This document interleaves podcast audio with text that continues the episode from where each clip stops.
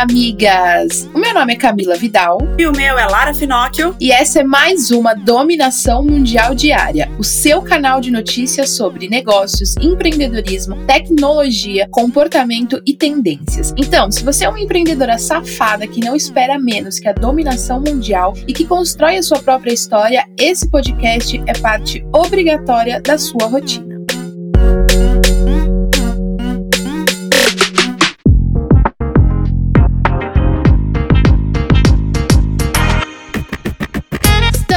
Começando mais uma semana que já começa ótima, porque é feriado. Ótima, né? Pra quem curte feriado, porque eu continuo trabalhando. Então eu tenho certeza que vai ser foda, tanto se você vai pegar esse feriado para trabalhar mais ainda nos seus projetos de dominação no Mundial, ou se você vai pegar esse feriado para você descansar, daí deixar a saúde mental em dia. Então, miga, aproveita, arrasa e prepare-se psicologicamente para essa sexta-feira que a gente começa oficialmente o evento da dominação mundial, conteúdo o dia inteiro. E durante o evento a gente vai lançar a plataforma Moving Girls, a rede social, concurso, conteúdo, aulas, tudo que você gostaria agora em forma de plataforma, meu amor. E vai ser sensacional, né, amigas? Então aproveita que hoje é feriado, se você não precisa trabalhar. E se você precisa trabalhar, mas precisa esparecer também, divide o seu dia. Então, dorme um pouquinho até mais tarde, tal, já que você acordou para escutar a gente. Às vezes, se você puder, dorme um pouquinho, volta a dormir, ou então já começa começa a trabalhar e termina um pouco mais cedo para você conseguir equilibrar as coisas. Porque essa semana vai ser perrengue, mano. Essa semana vai ser foda, vai ser de muito trabalho, muito conteúdo, muita coisa que a gente tá criando para esse evento maravilhoso que começa na sexta-feira. Então, se você não está inscrita, não perde mais tempo, vai lá e se inscreve, garante tua vaga para assistir, porque é tudo de graça, meus amores. Então, não perca tempo e vai se inscrever no evento da dominação mundial, que é sexta, sábado e domingo dessa semana agora. E vamos começar agora com as nossas top 5 notícias quentes, que a gente tem muita coisa para contar para vocês. Que a era dos conteúdos e cursos online está crescendo e que esses vídeos no YouTube têm tido uma boa visualização, isso você já sabe, né, amiga? Porém, não são esses vídeos que batem recordes na plataforma. Já faz um tempo que os grupos de K-pop têm disputado quem bate recordes mais rápido nas plataformas de streaming e redes sociais. Agora, o BTS, que é um grupo de K-pop, se tornou o recordista. O vídeo de de Dynamite é o videoclipe mais comentado da história do YouTube. Só que ele estreou há menos de duas semanas. Se liga nesse número: são mais de 6 milhões e meio de comentários. Que recorde foda. Um fenômeno, né? Esse grupo. Puta que pariu. E, migas, lembra que a gente falou aqui na Dominação Mundial Diária sobre um tecido antiviral que ele estava sendo usado aí para diminuir a contaminação por coronavírus? Então, a Riachuelo, essa safada, lançou a coleção de algumas algumas peças com uma tecnologia suíça antiviral. Vão ser calças jeans e conjuntos de camisetas e máscaras adulto e infantil, feito com material tratado com a tecnologia testada e aprovada pelos laboratórios independentes e que promete ser eficaz numa taxa de 99,9% contra o novo coronavírus. A tecnologia certifica a funcionalidade por até 30 ciclos de lavagem, feitas no modo delicado com sabão neutro, seguindo as recomendações. Que foda isso, né? Descobrem tecido antiviral, mas não consegue descobrir a vacina. Mas tudo bem, é isso aí, Brasil. E miga, se liga nessa ação que foda. A cervejaria Colorado começou a comercializar uma nova cerveja, é um novo produto deles. Mas ela não é uma breja qualquer não, viu? Já conhecida por valorizar os ingredientes brasileiros nas receitas, a Colorado Amazônica, ela é feita de trigo, feita com babaçu, pacová,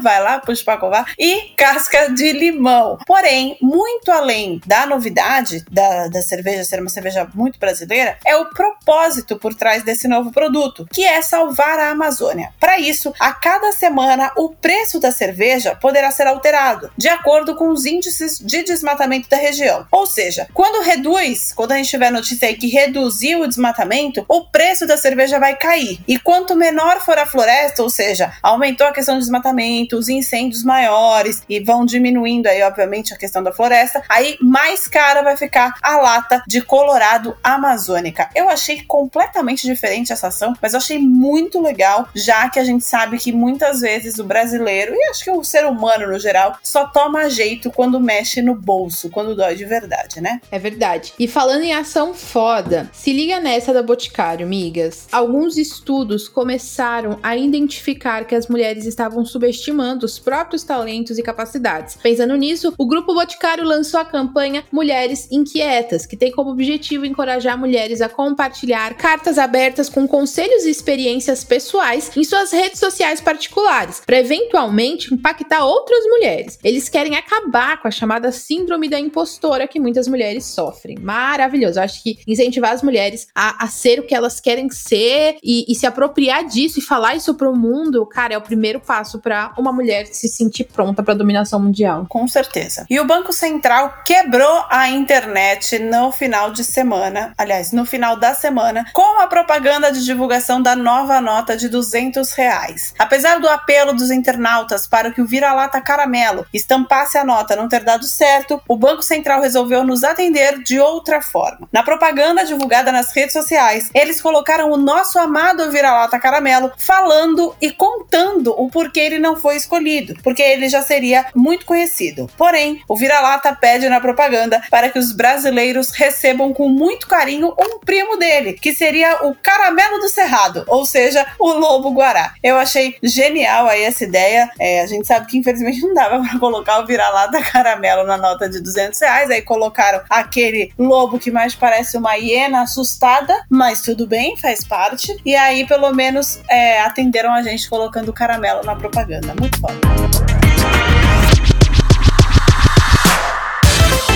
Amigas, hoje é dia de bate-papo aqui na Dominação Mundial Diária, né? Hoje é a primeira segunda-feira do mês de setembro, que é o mês marcado pela prevenção ao suicídio e das causas que podem levar as pessoas a cometerem esse ato. Nós, na Moving Girls, não poderíamos deixar de falar sobre esse assunto em todas as plataformas que a gente tá, e por isso o podcast também vai abordar esse assunto, né, Lara? É isso mesmo, amiga. Aqui na Dominação Mundial Diária, como em todos os canais da Moving, nós sempre estamos abertas a falar, ajudar, dar dicas e não seria diferente no Setembro Amarelo. Mas hoje nós não estamos só nós duas por aqui, não, viu? Tem uma amiga muito especial, né, Camila? Exatamente, amigas. Hoje a gente tem uma convidada muito especial, que é a Andressa. A Andressa é especialista, é psicóloga e também é redatora da Moving. E a gente vai bater um papo, tirar algumas dúvidas, conversar sobre, né, o que tem a ver o empreendedorismo com depressão e tudo o que rodeia aí a empreendedora. Então a gente vai conversar e tirar muitas dúvidas com ela. Então bem-vinda, Andressa. Oi, amigas, muito obrigada. Tô muito feliz em estar aqui, muito honrada por ter esse espaço para falar sobre saúde mental. A gente sabe que o alcance da Moving é enorme, ter essa abertura para a gente falar sobre saúde mental para empreendedoras é super necessário.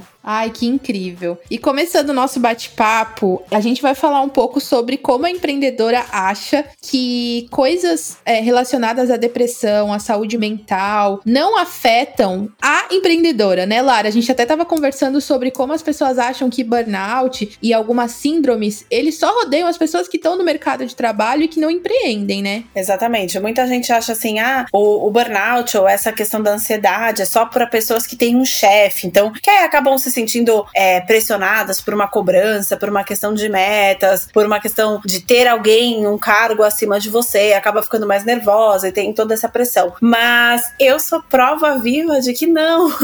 Empreendedoras também podem sofrer com esta caralha e a gente tem que fazer alguma coisa para se ajudar. Eu queria até saber, Andressa, é, é verdade, né? Empreendedores, é, profissionais autônomas também podem ter burnout, né? Sim, com certeza. Eu acho que dá pra gente dizer que é até mais comum porque num trabalho tradicional, CLT, a gente tem horário para trabalhar. Empreendedora não tem horário, né, gente? A gente acaba de segunda a segunda, em todas as horas do dia é hora para trabalhar, e isso é muito comum levar o burnout, que é essa sensação de, de queimar por completo, assim, aquela sensação de não aguento mais, muito constante e intensa. Então, sim, as empreendedoras também passam por isso, e é sempre relacionado a trabalho, é o estresse crônico e não manejado relacionado ao trabalho. Então, qualquer, qualquer tipo de trabalho está apto a ter burnout. Entendi. E você sabe, amigas, eu não levava muito a sério, assim. É... Não é a minha saúde mental, mas durante um tempo eu achava, assim, totalmente impossível eu perder o controle, sabe? Assim, mentalmente. E até que ano passado eu tive um, uma crise de ansiedade que eu nunca tinha tido na minha vida. Inclusive, eu achava que, ah, eu não tenho ansiedade, imagina. Sabe quando você meio que duvida que aquilo vai acontecer com você? E aí o que aconteceu foi que eu fui dormir e, cara, muito louco, né? Porque tava tudo bem, eu tava meu trabalho estava bem, tinha tido um dia normal. E aí eu fui dormir e acordei de madrugada com um choro muito constante, com muita falta de ar, como se todos os problemas tivessem dimensões enormes, assim, com uma, uma, um desespero muito grande, como se tudo nada tivesse jeito. E eu chorava sem parar, horas e horas e horas. E foi quando eu percebi como que, né, não cuidar da saúde mental pode, às vezes,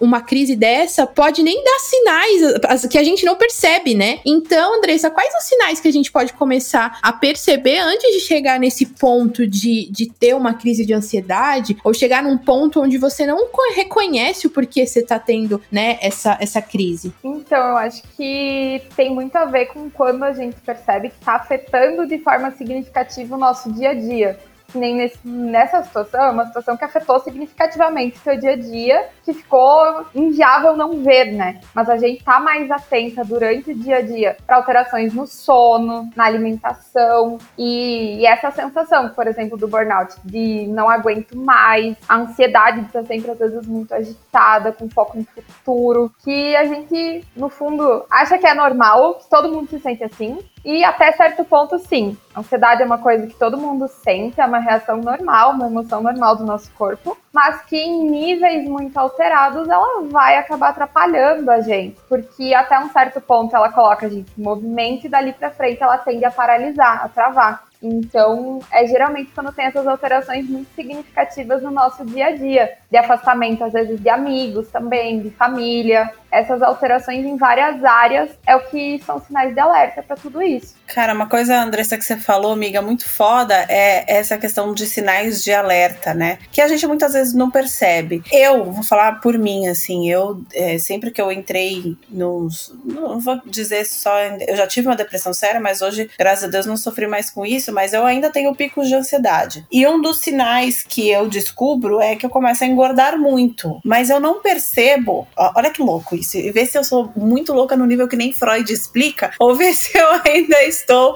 ainda dá para me compreender. Eu não percebo que eu entrei na crise da ansiedade e tal, que eu tô comendo demais. Eu não percebo que eu tô comendo demais. Só que aí, obviamente, eu engordo. Aí é a hora que eu percebo que eu, em algum momento, eu comi demais. E aí, obviamente, que eu tenho uma compulsão alimentar. Eu, eu desconto tudo na comida. E eu não desconto na comida só os momentos ruins. Para mim, comemorar é comer uma coisa gostosa. Para mim, comemorar uma vitória, qualquer coisa assim, é comer uma coisa gostosa. E para mim, é me consolar, digamos assim, também é comer uma coisa gostosa. Então, assim, entre aspas, arrumo qualquer desculpa para comer. Mas eu sei que não é qualquer desculpa. Realmente, não sei se é uma doença ou o que que é, que eu acabo descontando tudo na comida. Só que eu só vou perceber isso quando eu, eu vou vestir uma roupa ou subo na balança, eu vejo que eu engordei 20 quilos, como já aconteceu há pouco tempo. Eu já tinha engordado 20 quilos quando eu fui me dar conta que eu estava com algum, algum problema. Eu demorei para perceber. Essa questão da compulsão, então, a gente discutir e descontar tudo que a gente sente da, das nossas angústias na comida, também pode ser um sinal dessa questão da ansiedade? Sim, pode sim, porque são situações em que geralmente esse comer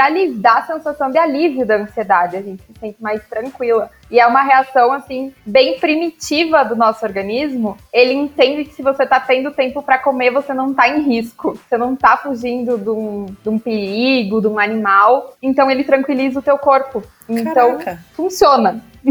e é por isso que a gente faz tanto. Mas que vai muito no caminho da gente perceber esses sinais que nem você começou a identificar eles em você e buscar outras estratégias de alívio de ansiedade que funcionem também, como as técnicas de respiração, elas costumam ser muito úteis. A gente ter atividade física incluída no dia a dia. Tem algumas outras coisas assim que cada um vai adaptar suas estratégias para estratégias mais saudáveis no dia a dia. Cara, muito foda isso. Você já, já se sentiu assim, Camila? De repente ter que descontar tudo em alguma coisa, não necessariamente a comida, mas em algum excesso por conta da ansiedade do trabalho? Já, eu desconto muito em comida. Eu sou uma pessoa extremamente, às vezes, nervosa, às vezes eu fico meio agressiva, assim, sabe? É, e não agressiva, eu digo assim, meio sem paciência demais, sabe? Então eu sinto que existem alguns excessos que não são normais. Eu tô bem a semana inteira e tem um dia que eu fico extremamente descontrolada e, e irritada com qualquer coisa. Se falar um ar diferente, eu já fico, ai, vai tomar no cu. Então, porque é, são, eu vejo que são os picos de emoção que eu não teria num dia normal, sabe? Ou comer demais, ou às vezes querer dormir demais, tipo, ai, hoje eu, não, eu só quero dormir, sabe? Então eu acho que alguns desses excessos eu não reconheço como parte, assim, da minha vida, da minha rotina. E quando eu começo a falar, nossa, acho que, né, tá rolando alguma coisa, vou desacelerar um pouco, porque não é normal estar tá agindo dessa forma. É, isso é muito foda também. Aí nesse desacelerar, eu tento e eu, comigo também acontece muito isso com a Camila. Parece que é o que eu entro numa semana que eu não tô de TPM, mas tem um dia específico que parece que é TPM, que eu entro em parafuso e paranoia. Aí, Andressa, queria até te perguntar também sobre isso. Nós mulheres temos essa caralha dessa TPM. Na TPM, muita tem mulher que chora mais, tem mulher que sofre mais, tem mulher que fica mais explosiva. Eu sinto muito sono na minha TPM, meu sono fica maior e dor de cabeça. Tudo isso na TPM muitas vezes também desencadeia aí uma ansiedade maior, uma depressão, um estado mais depressivo. Aí eu queria saber, é, isso realmente existe ou foi, foram coisas que todo mundo foi falando tanto que a TPM é um monstro que a gente criou na nossa cabeça que é um monstro mesmo? Mas existe ou não? É, é um mito aí? Não, ela existe sim. Ela, como várias coisas, ela existe em níveis diferentes, de pessoas diferentes, ou em momentos da vida diferentes, porque ela pode ser, às vezes, intensificada com alguns outros fatores de estresse já presentes no nosso dia a dia. E esse momento da TPM, ela tende a deixar a gente mais sensível. Sensível para qualquer forma. Então, assim, qualquer coisinha me irrita. Qualquer coisinha, eu choro, eu fico triste. Entende? Por essa sensibilidade, qualquer coisa desencadeia uma reação, às vezes, mais intensa. Nossa, caramba, né? Como que, né, realmente o nosso corpo, ele dá sinais, né? Não, definitivamente não é fácil ser mulher, né? Puta que pariu. Já, nada é fácil. Ainda por cima tem a TPM aí, que é um período que biologicamente você vai ficar pior, tá? Tá tranquilo. É. E eu acho que a responsabilidade também, como empreendedora, às vezes é, é uma coisa que me desencadeia muito, assim, o descontrole. É o excesso de responsabilidade, o excesso de coisas que você tem nas costas e o quanto que você carrega né, a responsabilidade de um negócio, de uma equipe, porque você tem responsabilidades, então você tem responsabilidade de pagar contas, de pagar equipe, de ter um negócio, de, de são tantas coisas nas suas costas que chega uma hora que você fala, meu Deus, eu não aguento mais. Só que esses não aguento mais, ele rola um dia, né? Tipo, é um dia que você fala, meu Deus, eu não aguento mais. E aí no dia seguinte você já tá normal. Então, só que tem esse peso, né, de carregar a responsabilidade de ter um negócio, é, eu acho que também é o que mais faz as empreendedoras terem a sua saúde mental sacrificada, entrarem num, num loop de ansiedade, de não conseguir dormir, de, de se sentir triste, desmotivada, né? acho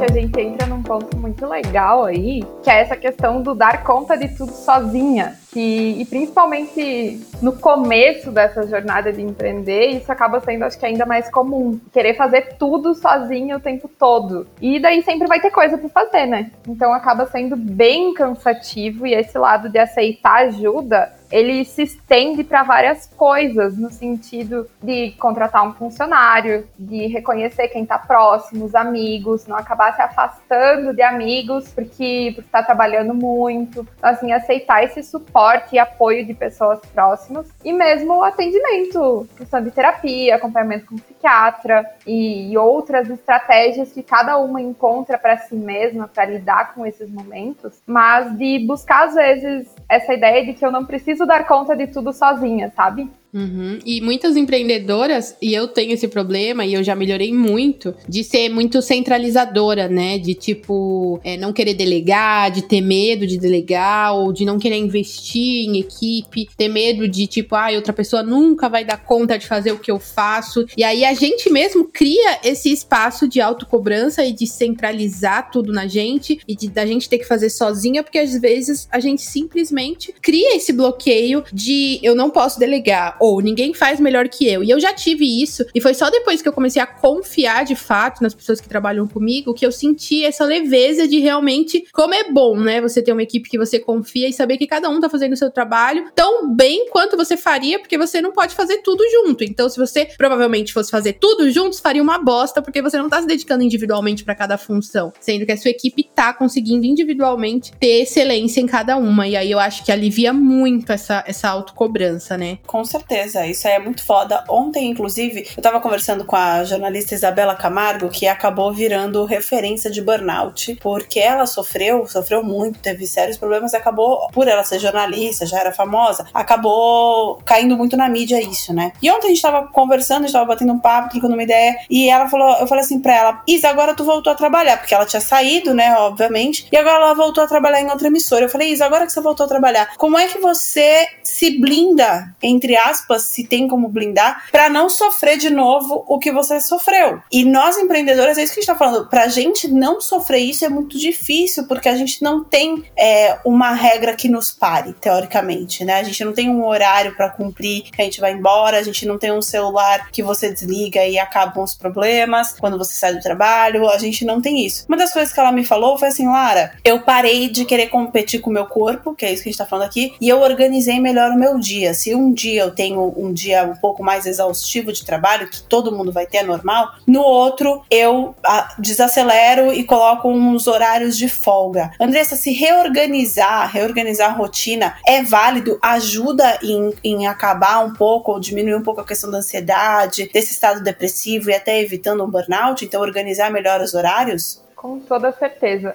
qualquer organização ela já vai ser útil para diminuir a ansiedade, porque a ansiedade é diretamente relacionada a risco. E quando a gente não sabe como vai funcionar meu dia, o que, que eu vou fazer depois, com quem eu vou encontrar, tudo isso acaba às vezes sendo microfatores de ansiedade durante o dia que vão se acumulando. Naquela sensação de eu não sei o que fazer, então, ter uma organização de agenda nesse sentido, manter mais equilibrada e na ideia de saber o que fazer também. Ajuda a diminuir a ansiedade e ajuda a gente a lembrar de incluir aqueles momentos, às vezes, de lazer, a priorizar o sono, a lembrar que eu tenho que almoçar. Então, o planejamento vai fazer diferença em tudo isso, né? E é criar hábitos também, né? Porque às vezes a gente acha que vai fazer uma mudança muito radical e, ah, eu não, tô, não tenho tempo, eu não tô preparada, então eu prefiro continuar nessa minha rotina maluca, sem tempo para almoçar. Sendo que com pequenos hábitos, eu, eu tenho algumas coisas, às vezes, que eu faço que são como picos inegociáveis no meu dia. Então, sempre antes de dormir, eu preciso assistir um filme ou uma série. Isso é o que eu, assim, eu não vou dormir sem isso, porque é como se fosse o meu tempo de relaxamento, sabe? Então, eu acho que ter alguns, alguns pequenos novos hábitos e alguns picos inegociáveis no seu dia vai auxiliando para criar essa nova rotina, né? Cara, isso é, isso é excelente.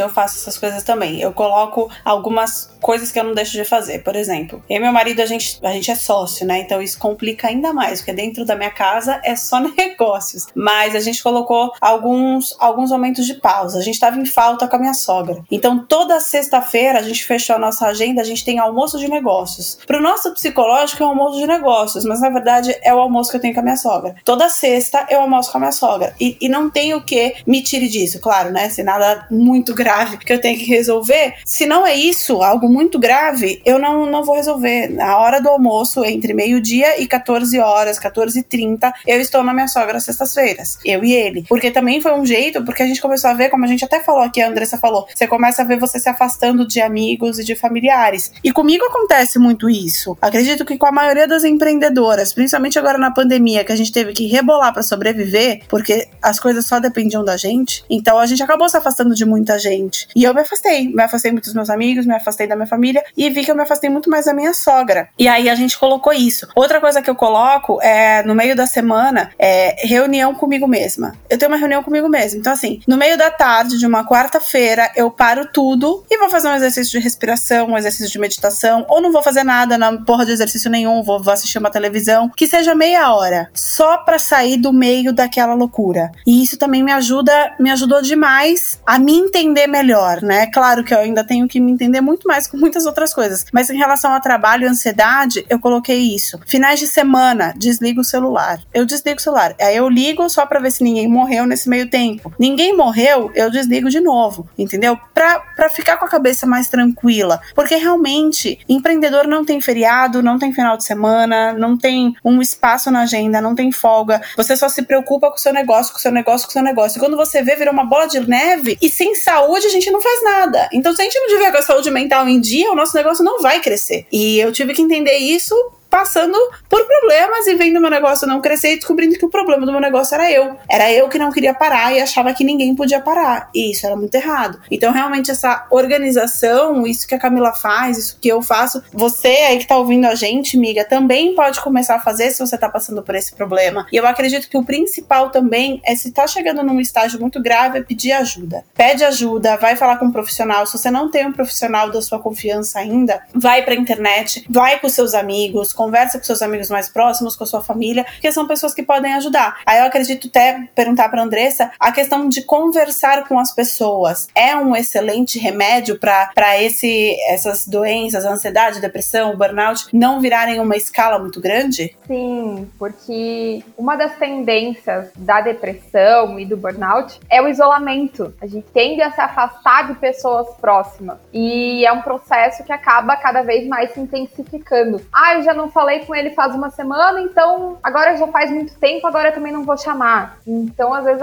isso acaba virando uma bola de neve muito grande e pra gente não deixar isso acontecer. Ter esse cuidado assim, de manter contato, de não se isolar, que pode acabar intensificando ainda mais esses sintomas. De às vezes fazer um esforço e chamar um amigo, chamar uma família, de ver quem tá próximo, sabe? Permitir as pessoas próximas estarem próximas da gente. Porque muitas vezes não é que não tem suporte, é a pessoa que acaba, às vezes, se afastando e não permitindo as pessoas chegarem também. E empreender é muito solitário, né? As empreendedoras, elas já são, é, acabam já sendo mais sozinhas, porque a gente é, acaba trabalhando um pouco mais, é o normal, né? A gente acaba se privando um pouco mais de sair, a gente é mais, tá sempre um pouco mais focada no, no em, em, outras coisas, é, e a gente, muitas pessoas da nossa volta acabam não sendo empreendedoras e a gente não tem com com quem trocar, não tem com quem é, conversar, porque o que acontece muito é das pessoas que têm um trabalho comum, né, CLT, desvalidar a dor da empreendedora e, e, e, isso acho que faz ela se sentir mais sozinha, né? E acaba que ela retém todos esses sentimentos que é, por exemplo, ai, eu tô, se você for conversar com alguém, ai, eu, poxa, eu tô super chateada que, que eu tô super improdutiva. Aí a pessoa que trabalha fora vai falar: "Nossa, mas você reclama, né? Porque você trabalha para você, porque você é sua chefe, é porque também trabalha home office, é porque". E aí você começa a meio desvalidar, sabe, aquela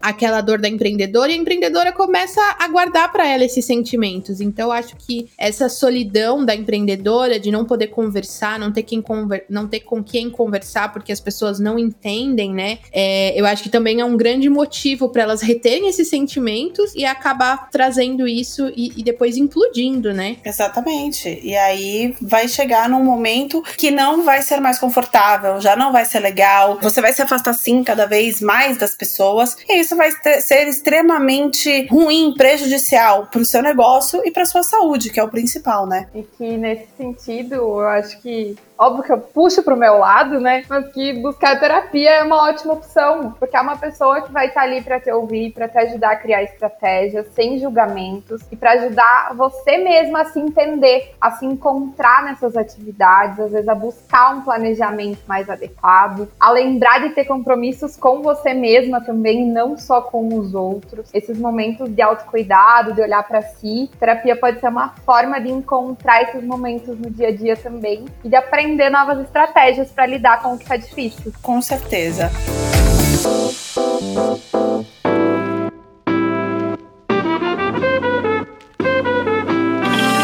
Olha, a gente tá chegando ao final, infelizmente, do episódio de hoje, que pelo menos para mim foi muito esclarecedor, muito gratificante e reconfortante também de eu saber que não sou só eu, que tem solução e que vai dar tudo certo se a gente buscar ajuda. Então eu queria agradecer muito, muito, muito a nossa PC maravilhosa, Andressa. Muito obrigada por participar com a gente e falar tanta coisa gostosa e necessária da gente ouvir. Ai, muito obrigada. Que todas as migas sintam-se abraçadas e acolhidas com a nossa conversa, que elas se sintam incluídas nisso. E lembra, assim, que não espera a situação estourar para buscar ajuda, dá para buscar ajuda antes. Não espera tudo chegar naquele ponto de, de não sei mais o que fazer. Exatamente. E migas, só para finalizar, eu queria muito falar para vocês que nesse ponto que a gente falou, quanto é a empreendedora se sente sozinha, eu queria falar para vocês que esse foi até um dos motivos da criação da nossa plataforma da Moving, onde a gente não tem só cursos, mas lá a gente tem uma rede social, a gente tem fóruns e conversas que justamente são para outras empreendedoras conversarem com outras empreendedoras, um lugar de troca troca, de conexão, para que você possa lá falar suas dores e não ser julgada, porque lá é uma rede social e uma plataforma só de empreendedora para empreendedora. Inclusive, migas, eu queria falar que a Andressa, ela é uma das redatoras do nosso blog e ela tem várias, várias publicações no Instagram da Moving e no blog da Moving sobre saúde mental, sobre coisas muito importantes e ela também vai vai estar tá presente na nossa plataforma falando de saúde mental. Muito obrigada, Andressa, por pela gente ter abordado esse tema aqui no mês de setembro amarelo e a gente vai abordar muito mais. Ai, muito obrigada. Foi incrível. Eu amei estar aqui.